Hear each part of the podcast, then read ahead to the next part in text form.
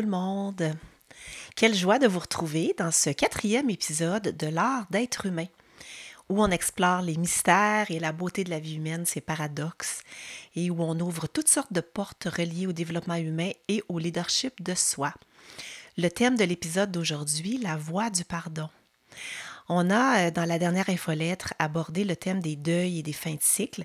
Je trouvais que le thème du pardon s'imposait pour faire suite, car pardonner nécessite de faire certains deuils le deuil d'un passé qui ne peut pas changer, de ce qui aurait pu être, le deuil d'avoir raison, de nos perceptions, d'une histoire à laquelle on s'accroche, le deuil de cette personne aussi que l'on souhaite être. Nous n'avons pas en tout temps une auto-évaluation très objective de qui on est et euh, on aime se voir d'une façon qui est alignée sur nos valeurs ou notre perception de ce qu'est une bonne personne, entre guillemets. Et pardonner ou se pardonner, ça veut dire accepter que nous sommes imparfaits, que l'on a fait une erreur, encore entre une fois entre guillemets. Ce n'est pas facile car euh, ça remet en question cette image que l'on se fait de qui on aimerait être. Mais nous sommes humains. Et nous ne sommes pas parfaits. On se fait mal et on se fait souffrir parfois malgré nos bonnes intentions. J'ai eu euh, personnellement plusieurs occasions dans la dernière année d'apprendre à cultiver le pardon envers d'autres et envers moi-même aussi. Et on a beau avoir les outils, avoir lu plusieurs livres, écouter des enseignements, pardonner est difficile. C'est un processus qui est loin d'être rationnel, le processus rationnel, lui, il juge ce qui est bien ou mal, ce qui est juste ou pas. Le pardon, lui, nécessite souvent de transcender la pensée dichotomique ou la vision en noir et blanc, si vous préférez. Ça implique de reconnaître la complexité des situations et des comportements humains au-delà de la simple classification du bien ou mal. Le pardon demande une approche nuancée où on accepte que les erreurs et les faiblesses font partie intégrante de la condition humaine. Cette perspective plus nuancée et empathique permet non seulement de pardonner aux autres, mais aussi de se pardonner à soi-même, facilitant la guérison et la réconciliation. Le pardon requiert une grande conscience, il exige une compréhension qui est profonde des situations et des émotions, tant les siennes que celles des autres. Et cette conscience, elle implique de reconnaître la douleur et le tort causé, en ayant la capacité de voir au-delà des actions immédiates pour comprendre les motivations sous-jacentes et les circonstances.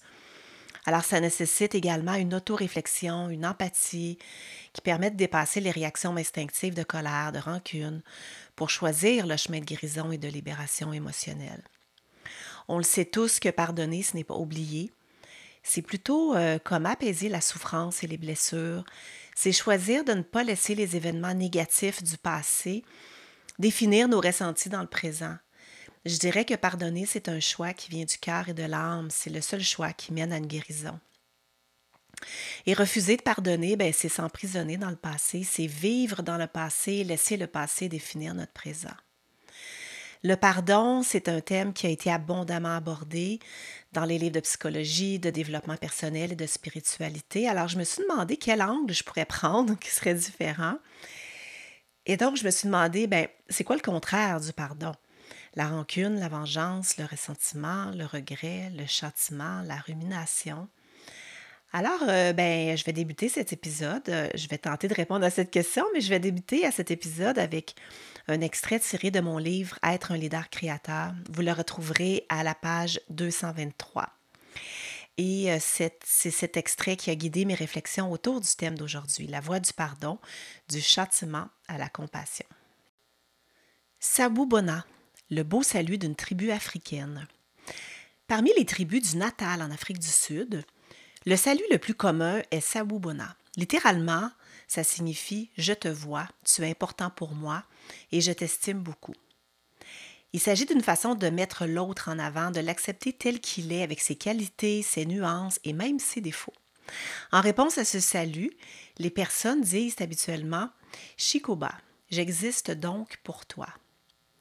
Aussi curieux que ça peut paraître, le terme Sawubona a acquis une transcendance dans les années 90 grâce à un livre d'ingénierie d'organisation intelligente. C'est dans le livre La cinquième discipline euh, dans la pratique de Peter Senge, un professeur d'université Stanford. Euh, il parlait des Zoulous et il soulignait leur magnifique façon d'interagir et gérer les problèmes entre eux. Alors, ce n'est pas par hasard si ces peuples sont devenus l'une des civilisations les plus puissantes du continent africain. Le peuple zoulou promeut la nécessité de voir l'autre de manière consciente et posée. Il recherchait cet instant qui permettait de maintenir un contact visuel tranquille, un contact plein de sentiments et d'écoute, qui laissait éteindre l'âme de l'autre, même si celle-ci était pleine de recoins obscurs, ou même si elle abritait des blessures et des actes qui exigeaient un quelconque genre de réparation de la part de la communauté. Sawubona, c'est ce mot qui permet de transmettre notre confiance à l'autre de lui faire comprendre que notre attention est focalisée sur lui, de lui faire parvenir notre désir authentique de le comprendre, de voir ses besoins, ses désirs, ses peurs, ses tristesses, ses beautés et ses qualités. Parce que qui n'aimerait pas être vu de cette façon? Peu de choses sont aussi enrichissantes que le fait de mettre l'autre en valeur, de lui offrir de l'espace, une présence, une importance dans notre cœur, dans le groupe, le foyer, la communauté ou l'organisation. Alors quand une personne de la communauté zoulou commettait un acte peu adéquat, une erreur, une offense ou requérait sa présence au centre du village, ses voisins, ses amis, sa famille formaient un cercle. La personne en question devait se placer au milieu, et après ça, les gens s'adressaient à elle avec le salut, Sawubona, avec la fameuse révérence. Ensuite, ils lui rappelaient ses bonnes actions, ses qualités, ses réussites du passé et toutes ses vertus. Pour le peuple de Natal et la communauté zoulou, euh, tout comme euh, Jean-Jacques Rousseau euh, disait, l'homme n'est bon, c'est la société qui le corrompt. Mais pour ce peuple natal, aucun homme ne naît mauvais. Parfois, il y a des crises, des déséquilibres qui nous éloignent de notre centre de bonté naturelle. Alors, le but de ces réunions était de rappeler à la personne le chemin de retour à la noblesse. Les gens devaient lui montrer l'importance de sa présence pour le reste de la communauté. L'objectif était de le mettre en avant pour qu'elle reprenne le chemin du bien, de l'harmonie et de la joie. Ainsi, à chaque fois qu'un membre de la communauté s'adressait à elle avec le mot Sawubona, la personne devait répondre Shikoba. Donc, cette expression produisait du soulagement, du bonheur. La personne qui au début avait pu se sentir éloignée du groupe en raison de ses actions avait maintenant l'occasion de le réintégrer. On lui concédait un espace, une proximité, une importance, et c'était le moment de tout recommencer. Inspirant, non? Euh, les Zoulous maintiennent l'idée selon laquelle les êtres humains n'existent que si les autres les voient et les acceptent. C'est aussi, mon, c'est aussi ma croyance. C'est la communauté qui fait la personne. Par conséquent, rien ne peut être plus satisfaisant que le fait d'être pardonné après une erreur, d'abandonner cet espace de solitude qu'on occupe après une erreur pour retourner vers sa communauté, d'entrer en communion avec le groupe en se sentant aimé et accepté. Alors tirons des leçons de cette tribu africaine, apprenons à voir, à prêter attention aux autres, tel que l'énonce le salut, Sawubona, je te vois, je t'accepte tel que tu es. Soyons capables de percevoir des besoins, de pardonner des erreurs, de favoriser la cohésion entre les personnes. Sawubona, toute mon attention est concentrée sur toi, je te vois. Cela me permet de découvrir tes besoins, d'entrevoir tes peurs, d'approfondir tes erreurs et de les accepter. Je t'accepte tel que tu es et tu fais partie de moi. Comme à l'habitude, nous allons faire le lien entre le thème du mois, donc le pardon, et euh, le leadership et le leadership de soi. Alors, ben, peut-être que vous vous demandez comment est-ce qu'on peut parler de pardonner dans un contexte organisationnel. Est-ce que c'est réellement possible de pardonner les erreurs tout en visant les résultats attendus et en maintenant un niveau d'excellence? Hein? Ça peut sembler contre-intuitif, mais c'est une question cruciale. Parce qu'on vit dans des cultures où le châtiment et la punition prédominent. Et je dirais que c'est vrai dans nos organisations. C'est vrai aussi euh, parfois dans nos cultures familiales. Et ce que ça crée, le châtiment et la punition, ça crée de la peur et beaucoup de surexigence. Alors, je pense que pour contrer cela, c'est crucial de comprendre et de défaire le mythe selon lequel fermeté et exigence sont opposées à compassion et pardon. Parce que nos cultures organisationnelles, lorsqu'elles sont basées sur le châtiment, ça crée des environnements de travail souffrants, toxiques, il y a un manque de sécurité psychologique. Tandis que si on intègre le pardon, la compassion et qu'on reconnaît l'humanité, bien, on peut utiliser les erreurs comme des opportunités d'apprentissage. Alors, je vous propose une méthode de ma création que j'ai faite euh, ben, en élaborant cet épisode. C'est une méthode inspirée du salut euh, Sawubona. Vous pourrez l'utiliser aussi bien dans vos équipes de travail qu'à la maison. C'est une pratique euh, sous forme de rencontre euh, de, que vous pourrez, euh, où vous pourrez euh, faire en dehors des discussions habituelles sur les objectifs et les performances. Alors, j'ai appelé ça le cercle de reconnaissance et d'appréciation. Alors, d'abord, bon, un petit ordre du jour, là, je vous mets ça sous, sous forme de, de, points. Alors, le point 1, bon, une introduction, expliquer le sens-intention du cercle. Hein. On met l'accent sur l'écoute, le respect mutuel et surtout pas les conseils. On n'est pas là-dedans. Deuxièmement, on fait toujours un check-in au début d'une rencontre. Euh, alors, comment j'arrive à cette rencontre? Dans quel état d'être? Dans quel état d'esprit? Le check-in nous permet d'arriver humainement ensemble. Un petit tour de table, check-in. En, point 3, le partage d'un des défis. Alors, chaque participant, à tour de rôle, partage un défi, une difficulté, une erreur qu'ils ont dû surmonter. Et ensuite, en quatre, euh, chaque, chaque personne autour de la table fait la pratique du je te vois. Donc, après chaque partage, il y a un tour de table. Le groupe prend un moment pour dire à la personne je te vois, en rappelant ses bonnes actions, qualités, réussites passées, forces, talents, ressources, sa contribution à l'équipe. Et ainsi de suite, on fait le tour de chacune des personnes et un tour de table, je te vois pour chacune des personnes. Et à la fin de la rencontre, check out, comment je repars, ça a été quoi l'impact de ce cercle pour moi et qu'est-ce que ça me permet? Alors, c'est tout nouveau. Je ne l'ai pas encore expérimenté euh, de cette façon-là, je dirais. J'ai expérimenté d'autres formes similaires, mais je vous laisse expérimenter et me revenir pour me parler de l'impact que ça a eu dans vos équipes, dans vos familles. Et je pense que le pardon, au cœur du leadership, c'est un acte d'audace et de résilience. Ma suggestion euh, de douceur pour l'âme et le cœur ce mois-ci à écouter. Euh, et euh, relié à une dernière infolettre, je crois que c'est l'infolettre 2. J'abordais le thème du journaling. Je vous lançais l'invitation à écrire une lettre à vous-même, comme si vous étiez votre meilleur ami à partir d'une place d'autocompassion. Eh bien, je vous offre ce mois-ci le texte qui a émergé pour moi à partir de cette euh, question. Un texte intitulé Je m'accorde le pardon.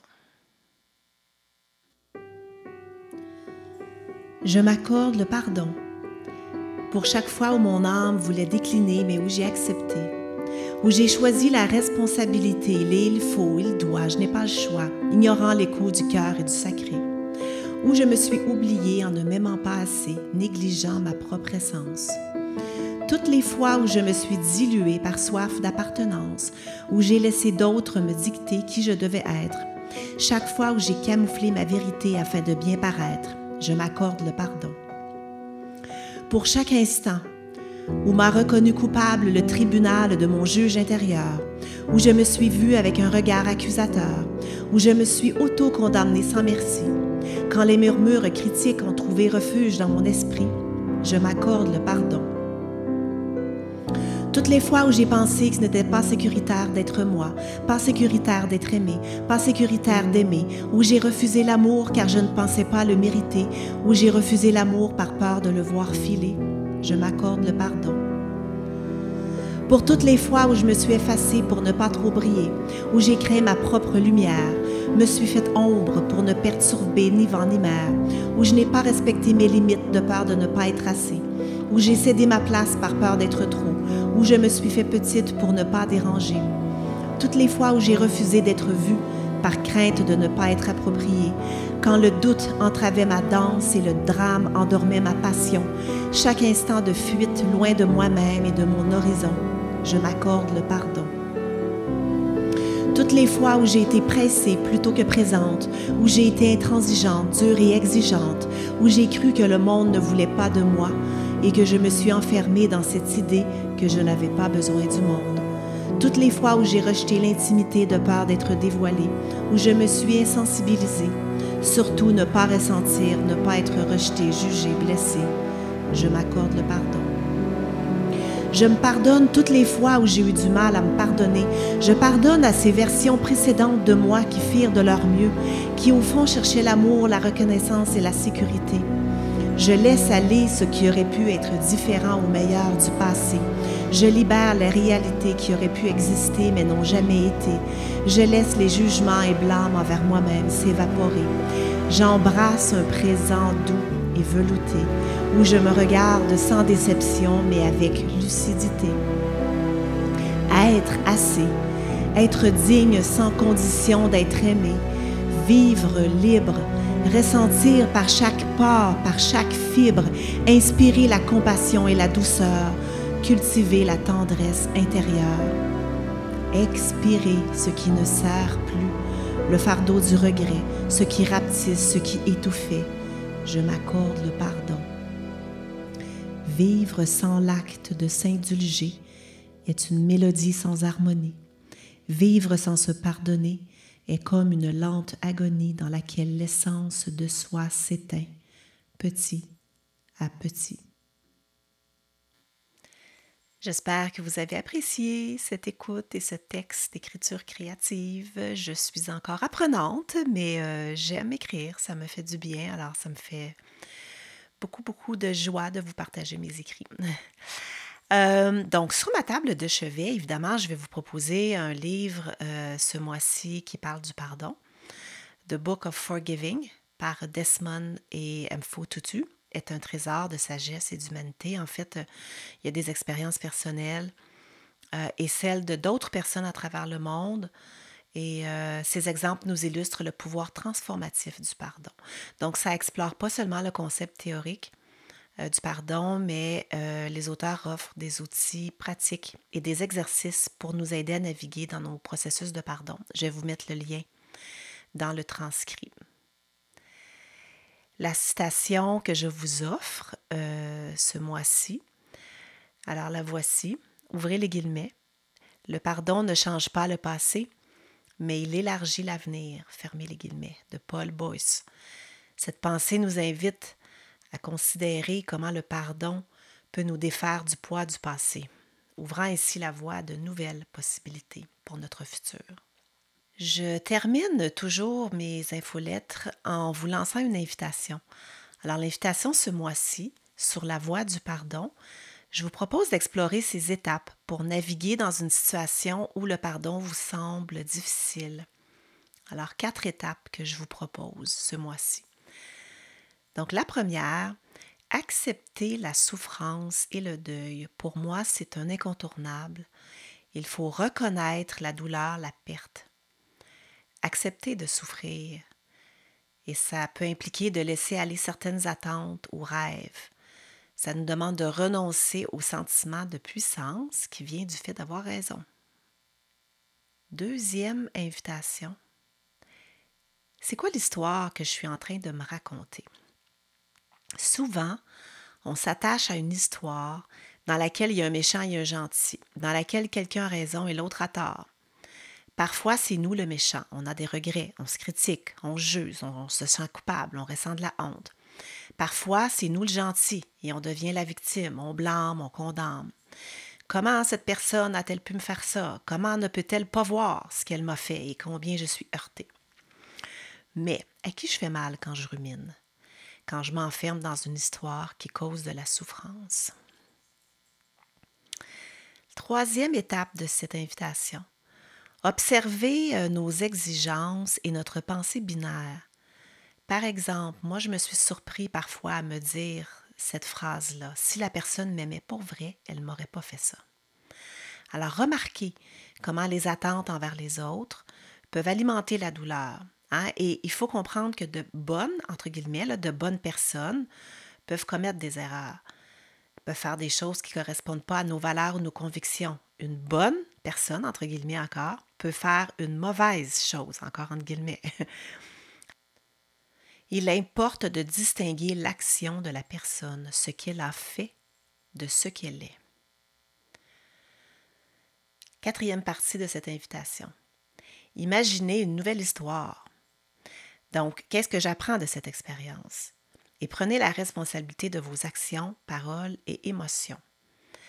Apprenez à pardonner tout en étant ferme sur vos limites. Alors, faire le et entre pardonner et être ferme sur ses limites. Et bien, remettez en question le récit dans lequel vous êtes la victime ou le coupable. Écrivez une nouvelle fin à l'histoire. Je sais que c'est plus facile à faire, euh, à dire qu'à faire tout ça. Euh, mais c'est un muscle, je pense, qui, se, qui s'entraîne, cette capacité à pardonner. Alors, bonne expérimentation.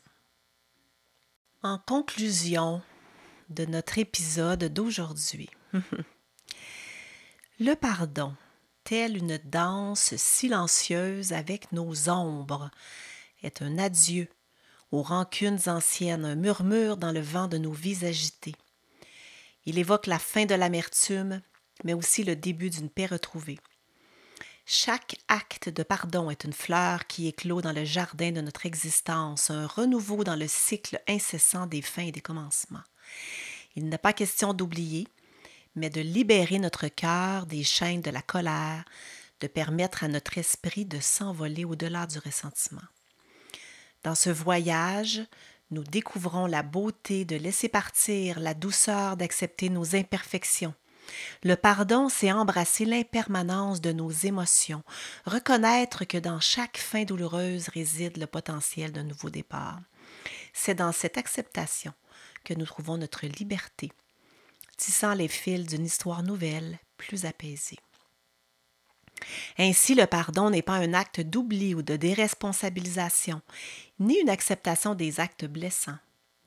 Comme l'exprime dans son livre que je, dont je vous ai parlé un petit peu plus tôt, l'archevêque Desmond Tutu, pardonner, ce n'est pas seulement d'être altruiste, c'est la meilleure forme d'intérêt personnel.